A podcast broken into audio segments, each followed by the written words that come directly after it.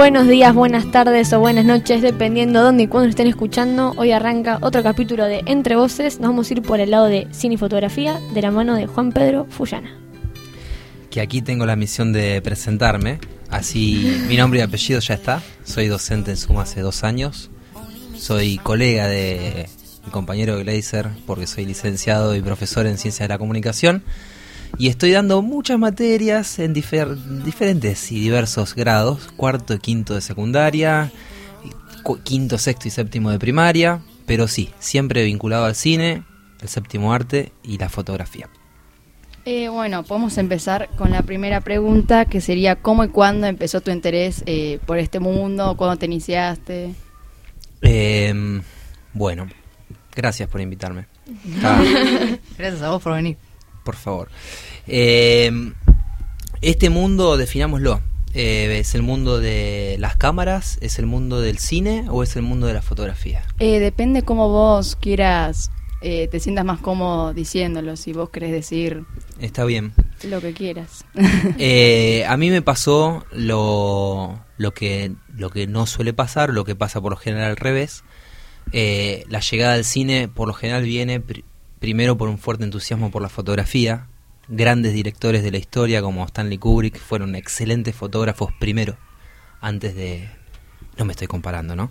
Pero lo que quiero decir es que la pasión por la fotografía por lo general despierta después una pasión por la fotografía en movimiento. El cine no es más que eso. Eh, y a mí me pasó al revés. Yo fui cinéfilo primero. Fui cinéfilo desde los 19, 20 años, hace ya casi 15 años que miro obsesivamente cine, eh, como una pasión que es irrefrenable, no, no se puede detener, no tiene fin. Y la fotografía me vino bastante después, alrededor de los 25, 26 años. Tengo 35, tendría que saber la audiencia, ¿no?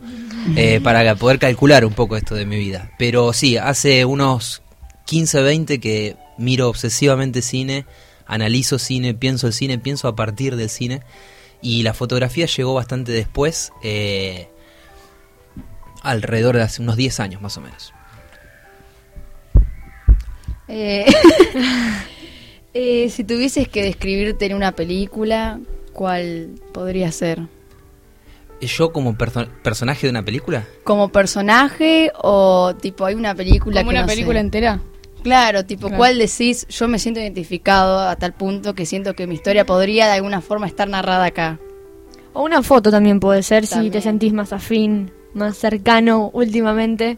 Porque arrancó en cine, pero tengo entendido que ahora te aproximas más por la fotografía, ¿puede ser o no? Es más fácil responder eso que lo anterior. Em, primero te voy a responder, Valen. Eh, lo que pasa es que el cine se convirtió en docencia para mí.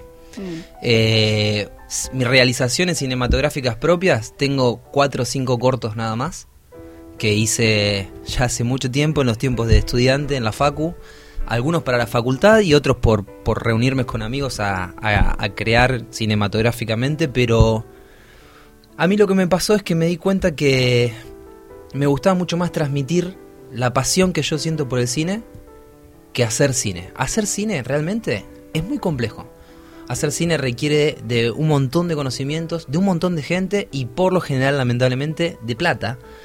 Y, no es tan fácil como la fotografía. La fotografía te llega mucho más fácil en un montón de sentidos. Por empezar, que es un arte individual, por lo general. Con que tengas una cámara y estés con vos mismo, podés hacer fotografía. El cine requiere siempre de un otro. Eh, así que eh, a mí lo que me pasó es que el cine se me convirtió en docencia. Eh, toda esa pasión, todo ese análisis, todo ese pensamiento que a mí me despierta el cine. Eh, ir detrás de la cámara, ir permanentemente por qué está haciendo el director de fotografía, ir por el sonido, ir por la música, qué está, cómo está iluminado en escena, con qué plano se filmó, por qué el montaje es así, eh, por qué este actor interpreta también este rol, qué habrá pensado. Todas esas preguntas a mí se me convirtieron en pasión y hubo un momento de mi vida donde dije, tengo que hacer algo con esto, en realidad no es tan consciente, ¿no? Pero los, son los alumnos los que te dicen, me gusta tu clase porque transmitís esto o porque a partir de ahora veo, veo las pelis así. Y la verdad es que a mí me llenó muchísimo más poder darle las posibilidades que sean otros los que u otras las que hagan o los que hagan cine que hacerlo yo. Y por eso me llegó la fotografía, porque ahí encontré sí mi espacio creativo personal. La fotografía es personal, enseño fotografía, pero eso es muy reciente, hace tres años que enseño fotografía. En cambio, eh, cine creo que solo y siempre lo voy a poder enseñar y nunca hacer. Había otra. Sí, que era, eh, si querés, la podemos cambiar y es qué personaje serías de una película, Eh, no, porque te identificás, o porque te gusta simplemente, o en qué, en qué mundo de alguna película te gustaría estar. Bueno. Eh, hay una película que se llama Los Amores Imaginarios. No sé por qué se me viene esa a la cabeza, pero hace poco le- les hablé a ustedes de esa película. Eh, y me parece que es una película donde que a mí me marcó muchísimo. ¿Puedo puedo cambiar de película? Sí, sí, sí. ¿Puedo cambiar de película? Obvio. Lo que tiene el cine no es que esté evadiendo la respuesta, ¿no? Pero es que realmente a mí me parece como algo infinito. Eh, vos te dicen recomendar una película y a un tipo como, como a mí lo matás. No, no hay manera. Puedo estar un día entero hablándote de películas, no pudiendo nunca decidirme. Y ahora con esta pregunta me pasa eso. A mí no sé si me pasó que, me, que yo me vea reflejado en alguna peli o en algún personaje. Sí podría decir qué películas me transformaron o me quebraron o me marcaron eh, en la vida. Y que la verdad es que esa es la función a veces del arte. Eh, hacerte transformar, hacerte pensar. El arte siempre tiene una función política, por más personal que esto sea. Eh, a mí me marcó muchísimo eh, un movimiento cinematográfico llamó el Dogma 95. Se llama así el movimiento. Directores como Lars von Trier o Thomas Vinterberg, que en, en el año 95 decidieron inventar reglas para hacer cine el anticine o la antiescuela de cine. Dijeron, bueno, no vamos a filmar más con trípode, vamos a filmar todo cámara en mano, no vamos a filmar con luz artificial, vamos a filmar con luz natural. Eh, está prohibido usar actores profesionales, convoquemos a gente que no sabe actuar. Eh, está prohibido cambiar el escenario. Tiene que, si la casa está así o el estudio de radio está así, hay que filmar como esté. Eh, y esa forma de hacer cine y las películas del Dogma 95, yo no sé por qué, porque esto pasó hace mucho tiempo, pero a mí me abrieron la puerta a una idea que hasta ahora perdura, que es que el cine es para todos y para todas, que todo el mundo tiene lugar en el cine, que todo el mundo puede encontrar su espacio en el cine y películas como Breaking the Waves, Rompiendo las olas, películas como Los idiotas, películas como Bailarina en la oscuridad y menciono todas las películas del Dogma porque fueron esas las pelis las que a mí me transformaron. Yo no sé si me gustaría estar en esas películas porque son muy crudas, pero sí me gustaría eh, haber formado parte de ese movimiento cinematográfico, haber estado ahí para decir la historia del cine tiene que cambiar, es mentira que hace falta ser un director reconocido para triunfar. Vivir Eh, la experiencia, vivir la experiencia. Vivir la digamos. experiencia de estar ahí con esos daneses en el año 95 inventando nuevas reglas del cine. Eso me hubiese gustado. ¿Respondí un poquito? Sí, Excelente, excelente. Eh, ¿Usás?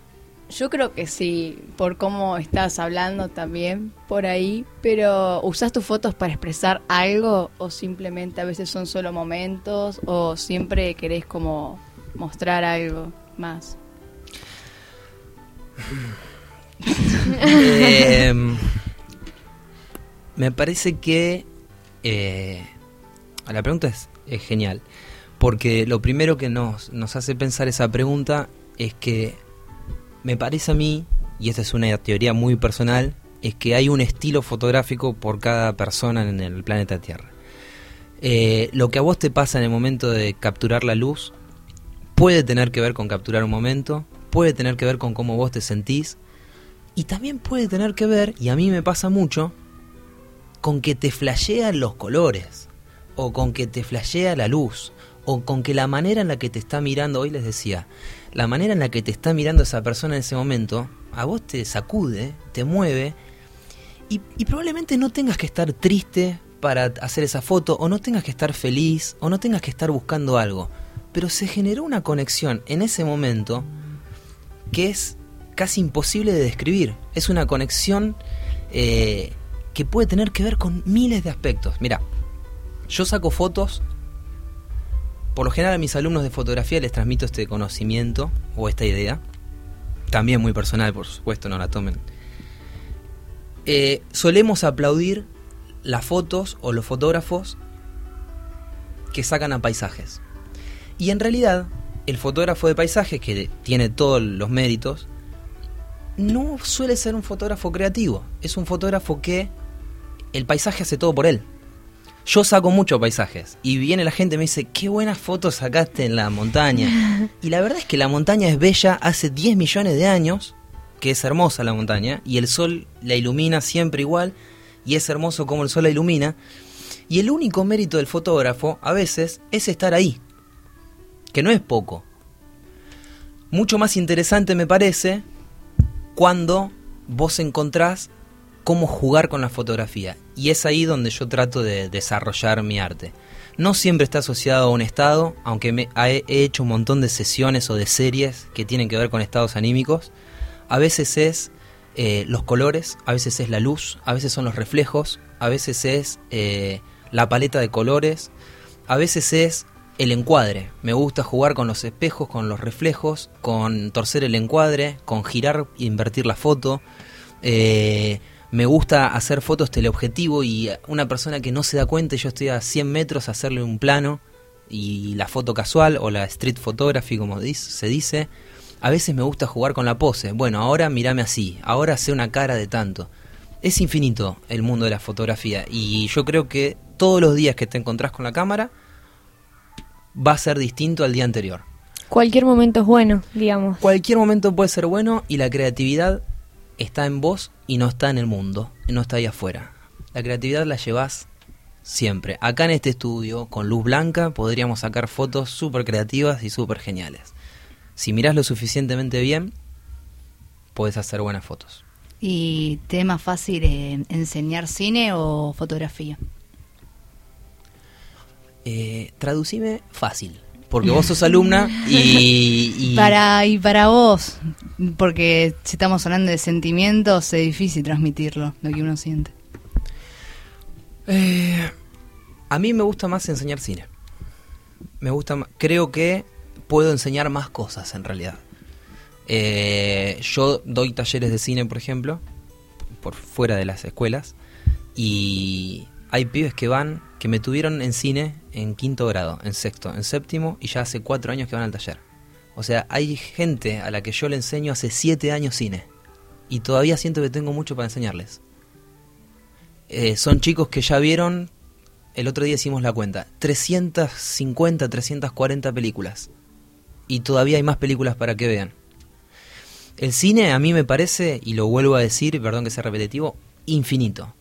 Podés mirar la cámara, puedes prestar atención al sonido, puedes especializarte en montaje y en edición, puedes ser un obsesivo de los colores y trabajar toda tu vida las texturas y la paleta de colores. Y puedo enseñar, podría enseñar un año entero eso.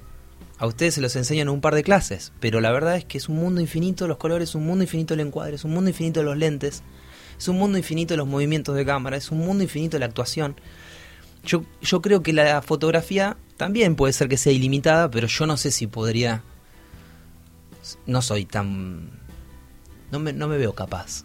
¿Sentís que la fotografía es más específica o personal? Además, muy bien, además, una vez que vos aprendés a mirar, y voy con un concepto que me interesa, que es la educación de la mirada o la ampliación de la mirada, eh, con cualquier cámara que más o menos te ayude, no te hablo de la mejor cámara del mundo ni que te gastes 40 mil dólares, ¿eh? Con una cámara relativamente buena, si vos sabés mirar, sabés cómo mirar, no te tengo que enseñar más nada.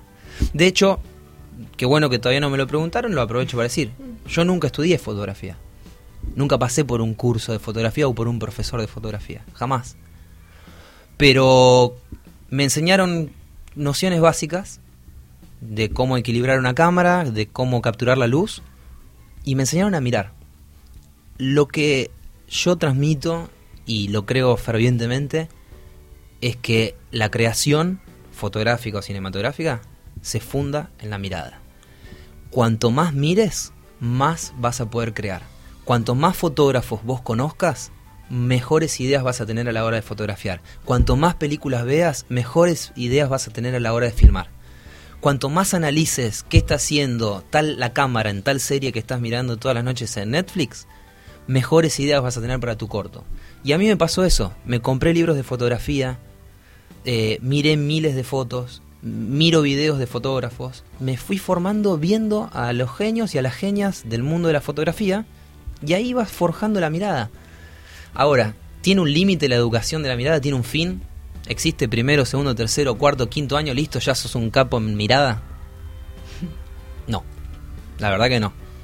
alguna gente, algunas personas les lleva meses eso, algunas un día y algunas nunca lo logran.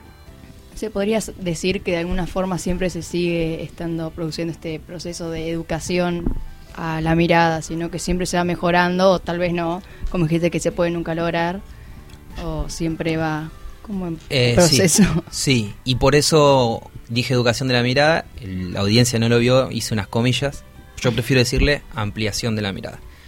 Lo que creo es que la mirada, como toda competencia cognitiva, como hablar, como escribir, eh, se va desarrollando, se va desarrollando, se va desarrollando, se va ampliando, se va ampliando.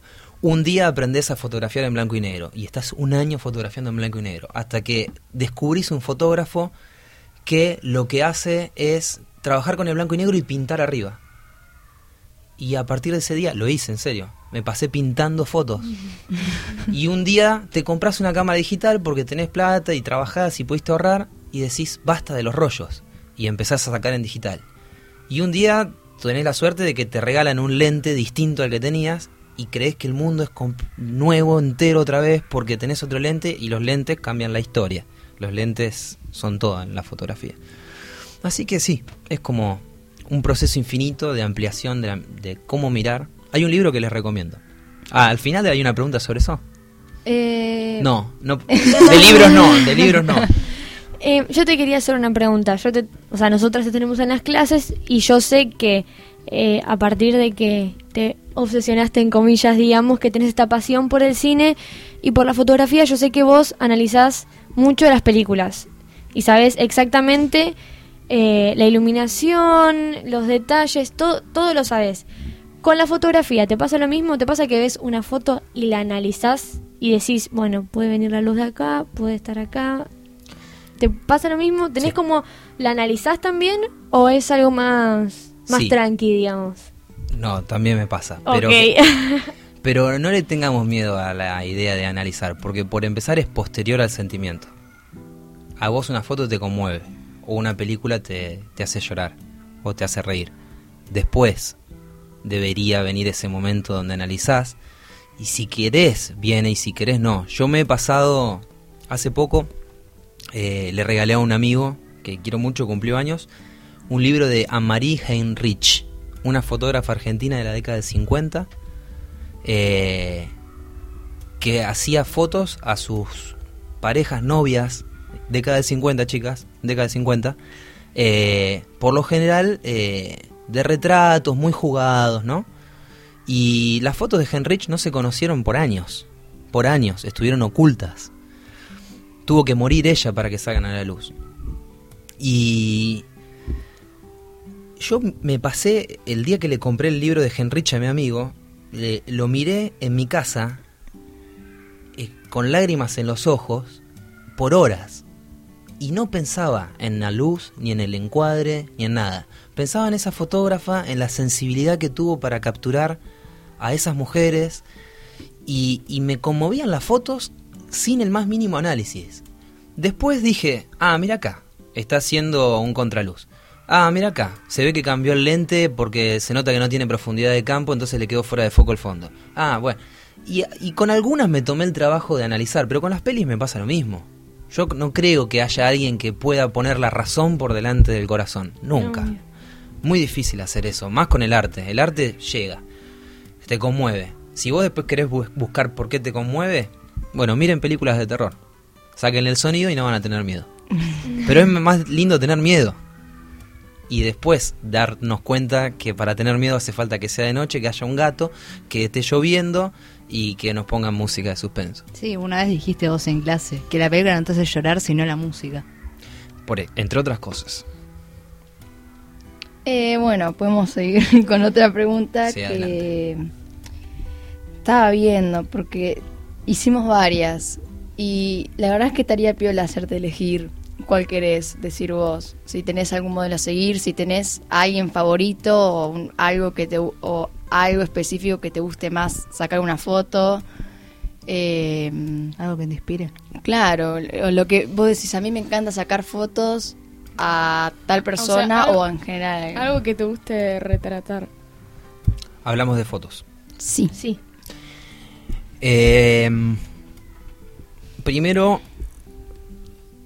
si estoy me- muy teórico por momentos, ustedes me, me detienen. Eh, quisiera decir que para sentirse cómodo haciendo fotos, eh, tiene que haber una conexión, por más mínima que sea, previa a la fotografía. Sacarle a alguien que no conozco nunca bien mi vida, me es completamente ajeno. Lo puedo hacer porque la fotografía también, nos guste o no, es técnica. Una foto la puede hacer cualquiera, cualquier cosa, ¿no? Dejemos eso. Pero, ¿qué es lo lindo de fotografiar? ¿El resultado o el acto? Yo me quedo con el acto. A mí me gusta el instante en el que estamos haciendo las fotos y no una, porque nunca puedo hacer una foto. Hoy le saqué fotos a Valen, por ejemplo. Sí, ho- hoy, hoy lo dijiste. Eh, Valen, las fotos tuyas quedaron muy buenas. Pero ¿qué disfruté yo? El momento que tuvimos juntos. De profesor y alumna, o de compañeros, o de, cariño, de, mirarnos, de jugar, de, que te reís, de, que te digo cómo mirar. que- Yo disfruté mucho más el acto. Entonces, yo puedo responder a quién me gusta sacarle, pero quiero que entiendan que el no es por cómo quedan esas fotos. La verdad que tendría que decir mi perro. Toda la foto le saco queda lindo. Pero no, no es, es el punto. Disfruto más de sacarle a la gente que quiero. El, el momento, digamos. El momento. Hay una frase de Bresson, gran fotógrafo, Cartier-Bresson, tal vez el mejor de la historia, hombre, eh, que dice que la fotografía es un instante decisivo y la fotografía es solo el instante deci- decisivo. ¿Qué es el instante decisivo? El momento en el que mente, corazón y ojo se unen. Y yo me quedo con corazón y con instante porque el ojo está lo tenemos siempre eh, y la parte de la mente es bueno me está quedando muy quemada track cierro el diafragma. Dura menos de una fracción de segundos lo más importante del instante decisivo es el corazón. Sentir conexión con eso que estás haciendo. Y a veces es muy fácil la conexión. No somos amigos nosotros pero yo hoy me conecté con ustedes en la jornada que tuvimos y, y me sentí muy libre haciéndoles las fotos y sentí que me habilitaron el momento para hacerlas y sentí que había cariño y sentí que había risas y sentí que no estaban molestando. Entonces las pude hacer y me quedé con ese momento. Perdón, ¿te pasó que alguna vez eh, molestaste o sentiste que molestabas a alguien mientras que lo la fotografiabas? Eh, ¿Qué te, aco- qué sí, te- qué te pareció estar incómodo? Tipo, bueno, listo, dejo ya. sí. ¿Te pasó? Eso pasa mucho en las marchas. Los que vamos a hacer fotos a marchas o la fotografía callejera tiene... Vamos a ver acá a fin de año un documental que se llama Finding Vivian Mayer. Vivian Mayer fue la mejor fotógrafa de la historia. Eh, y ella hacía street photography. Sacaba en la calle y nada más que en la calle. Eran todos instantes decisivos. Eh, y tenía una virtud. Usaba una cámara Rolleiflex que se veía desde arriba y ella la tenía en la panza la cámara. Entonces la gente no se daba cuenta que ella llevaba un objeto para fotografiar consigo. Lo vimos el año pasado, ¿puede ser? Sí. Algo, Sí, algo de lo eso vimos vimos. el año pasado. En la, en la jornada esa de que tuvieron de, de dónde lo vimos. El año pasado en, En informática Photoshop. también. Sí, en Photoshop. Sí. Ah, ahí va, vimos algo de Vivian. Sí. Bueno, eh, en la fotografía callejera te pasa mucho eso. Que estás fotografiando y hay gente que obviamente la fotografía también tiene un costado ético eh, y moral, que es eh, quién se apropia de las imágenes. Por, ¿Para qué me sacas una foto? Tiene cualquier persona en el mundo el derecho de decirte que para tu Instagram. Eh, a mí no me pasó de sentirme expulsado, pero hace muy poco acompañé a un compañero a hacer un proyecto de inmigrantes. Fuimos a Rosario, donde hay una gran comunidad de senegaleses que laburan honradamente vendiendo ambulantes en la calle. Y él se mandó a hacer fotos. Yo lo acompañé sin cámara y estaba todo bien la primera hora de fotos hasta que en un determinado momento se acerca un una gran senegalés de dos metros eh, y le dice, mostrame la foto que me sacaste. Mi amigo con mucho respeto le dice, sí, mira cómo saliste. Le agarró la cámara y se la tiró al piso. No. Cámara de 20 mil dólares.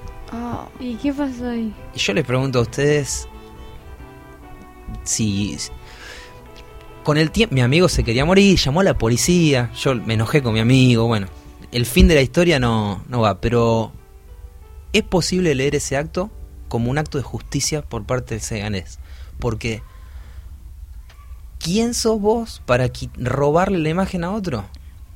¿Quién te habilita para hacer eso? Es más, él se sintió observado, se sintió antropológicamente distinto, se sintió que le sacaban fotos porque era negro, se sintió que le sacaban fotos... ¿Y saben de qué tenía miedo al fin y al cabo? Porque lo pudo explicar. De que la policía a través de esa foto lo capture y lo deporte. Estaba aterrado ese hombre. Entonces hay que tener cuidado con la fotografía callejera. A mí no me pasó jamás algo así, pero sí he ido a marchas, le he apuntado a un policía y me han dicho, volá acá flaco, sino que te mato". Me ha pasado eso. Como que vas a una marcha y te dicen, "Ch, ch, ch", no, no, y, bueno, te girás y punto. Como que uno nunca sabe en el término de fotografía o lo que sea lo que el otro puede estar pasando, porque a él, eh, a, esa, a esa persona le afectó un montón eso y por eso hizo lo que hizo, que uno puede decir, bueno, le pudo no haber roto la, foto, la cámara, le pudo haber dicho borrar la foto, pero es, es- eh, va tanto más allá del miedo, miedo, del- lo que pueda de la persecución misma que tiene adentro suyo por una cosa exterior, externa, tipo de pensar, no, porque me puede pasar esto, esto, esto, que uno nunca sabe lo cómo puede reaccionar el otro y qué le está pasando en el momento. Y déjame decirte, me quedo con el uno nunca sabe, que también me ha pasado, y esto sí me ha pasado mucho más, en el cine. Uno nunca sabe, hablo del el uno es el docente, qué lugar va a asumir el alumno frente a la imagen. Yo he pasado expresionismo alemán, que lo hemos visto acá, en un séptimo grado en primaria, y mientras unos aplaudían, otros se largaban a llorar y al día siguiente yo tenía a la madre en la escuela para decirme por qué mi hijo está mal. Nunca se sabe el, el espacio y, y el lugar que va a asumir una persona frente a la imagen o frente a la posibilidad de que lo, le tomen una imagen. Por eso hay una dimensión ética y moral que como fotógrafo, como docente, incluso como cineasta, siempre hay que tener en cuenta, nunca hay que perder de vista, hay que estar atento lo más posible. Es complejo, digamos, no es. Es, es un arte complejo porque. Es complejo, por eso saquen a conocidos. Ante todo, arranquen, arranquen con la familia, si van a meterse. Sí. Eh, no sé si les parece que vayamos por la última pregunta o podemos hacer más, si alguien tiene. Vamos por, vamos por la última pregunta.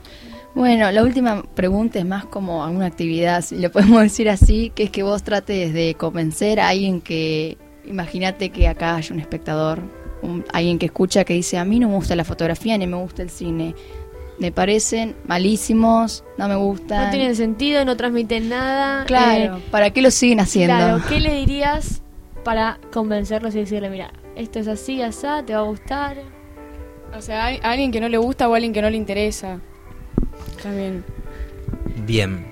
Eh, me parece mucho más difícil de responder con el cine que con la fotografía, porque estamos viviendo en una época donde, lo voy a decir con, con mucho cuidado esto, prácticamente cualquier persona se puede decir a sí misma fotógrafo hoy en día.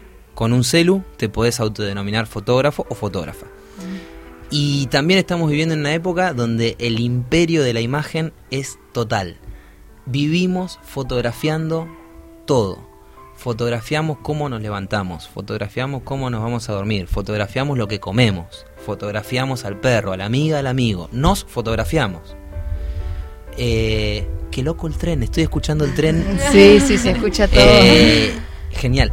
Eh, Me encanta. Así que yo dudo que haya mucha gente que hoy por hoy, en el 2019, pueda decir a mí no me gusta la fotografía. Porque mm, tal vez no te pueda gustar el arte fotográfico, que después podemos discutir cuáles son sus alcances, pero sacar fotos, que venga alguien a decirme no me gusta sacar fotos. Todo el mundo saca fotos. Todo el mundo saca fotos de momentos, aunque, sea. Estoy acá y se sacan una selfie. A lo mejor es una por semana, pero sacamos fotos. Yo al que no le gusta sacar fotos, le diría que está viviendo en un momento de la historia, eh, bueno, lo aplaudiría, la verdad, porque sería una, una especie de, de automarginado eh, muy extraño, muy extraño. Si lo tuviera que convencer para que le interese la fotografía, per- disculpen si arruino la pregunta, pero no lo convencería. Yo no lo convencería. La fotografía no, como arte, dedicarse a la fotografía, es muy difícil de convencer. Es muy yo no, no, no te encontrás todo el tiempo con gente que le gustan los rayos de luz en la cara eh, de su amada o de su amado por la mañana. Te tiene que pasar eso para que te guste la fotografía. Y yo no, no sé si, si es tan fácil de rastrear esa sensibilidad. Esa sensibilidad no la tiene todo el mundo. Algo con lo que naces. naces o se te despierta. No, no sé si, no, biológicamente no nacemos con eso. Pero hay un momento o hay personas que te lo pueden despertar. Yo tuve una persona que me despertó la pasión por la fotografía. Tenemos una, una persona en la vida que viene y te dice, che, qué buenas fotos sacás, ¿por qué no sacás más? Me pasó eso hace 15 años y de ahí no paré. Eh, a veces necesitas que alguien confíe eh, en vos. Eh, sí, con el cine. O simplemente, perdón, o simplemente que eh, uno autoconfíe, se autoconfíe, digamos. También, también. Eh, eso también se gana con el tiempo. Yo Obvio. estuve... Sí, unos necesitan un empuje y otros a lo mejor no, se les da o tienen mucha confianza y dicen, no, bueno, soy eh, muy bueno en esto y lo pueden hacer. O Bueno, por ahí ven una foto o una película y dicen, che, yo quiero hacer algo así. Claro. Porque lo siento o, o simplemente lo imagina, pero no sabe cómo plasmarlo porque le da miedo hacerlo. Que Sí. es una pena también, o sea, el que te dé miedo es, es lo, es lo peor porque te no- prohibís a el vos no mismo. saber. Claro, el no saber, sí. Absolutamente. A mí, bueno, a mí eso me pasa con la danza, con el dibujo. Tenemos grandes dibujantes del otro lado observando. Eh, ni son artes en los que ni me atrevo ni me meto porque de, de a priori no confío para nada en mis capacidades. Pero me pasaba lo mismo con la fotografía y acá estoy sacando fotos, buenas o malas. Eh, también quitemos la importancia, o sea, sacar fotos no es eh, salvar la vida de una persona. ¿eh? Eh, sacar fotos no es tener una carrera universitaria. Sacar fotos no es ah, eh, hacer el bien por la humanidad.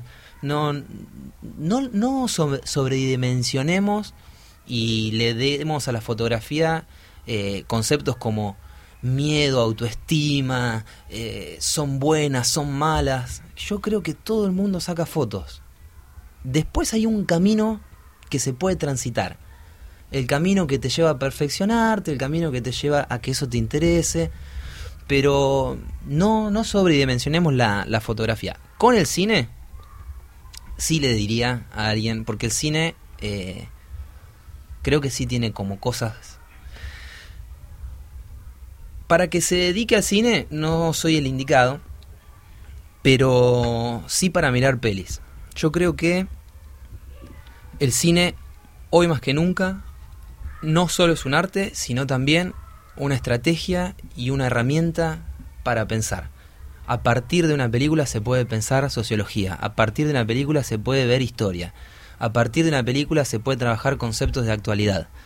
Si no te gusta analizar lo que hace la cámara porque no te interesa en lo más mínimo, podés generar un debate a partir de esa película. Eh, si no te gusta mirar la fotografía, podés mirar la actuación y valorar el teatro. Si no te gusta cómo está iluminado, podés quedarte con qué buena música tiene. Yo creo que el cine no solo es un arte muy plural, muy diverso, que tiene un montón de facetas. Al que le gusta la cámara, al que le gusta la decoración, al que le gusta el teatro, al que le gusta la música, al que le gusta el sonido, al que le gusta eh, escribir, porque hay guiones en el cine, al que le gustan las historias. Pero además, al que no le gusta nada de todo eso, es una persona y por lo tanto es política y puede pensar a partir del cine. Creo que el cine abarca un montón de, de dimensiones y les diría que se atrevan a ver películas porque a partir de las películas siempre se generan cosas. Las películas son discursos y ustedes saben muy bien con Leo que todo discurso genera sentido y, y, y ese sentido eh, es lo que es lo que motoriza al mundo. Yo co- con ustedes en tutoría trato de hacer eso, de utilizar el discurso cinematográfico no para analizarlo, sino para escucharlos a ustedes. Le diría eso, que le dé una oportunidad al cine, al menos para pensar. Muchísimas gracias. Gracias a ustedes.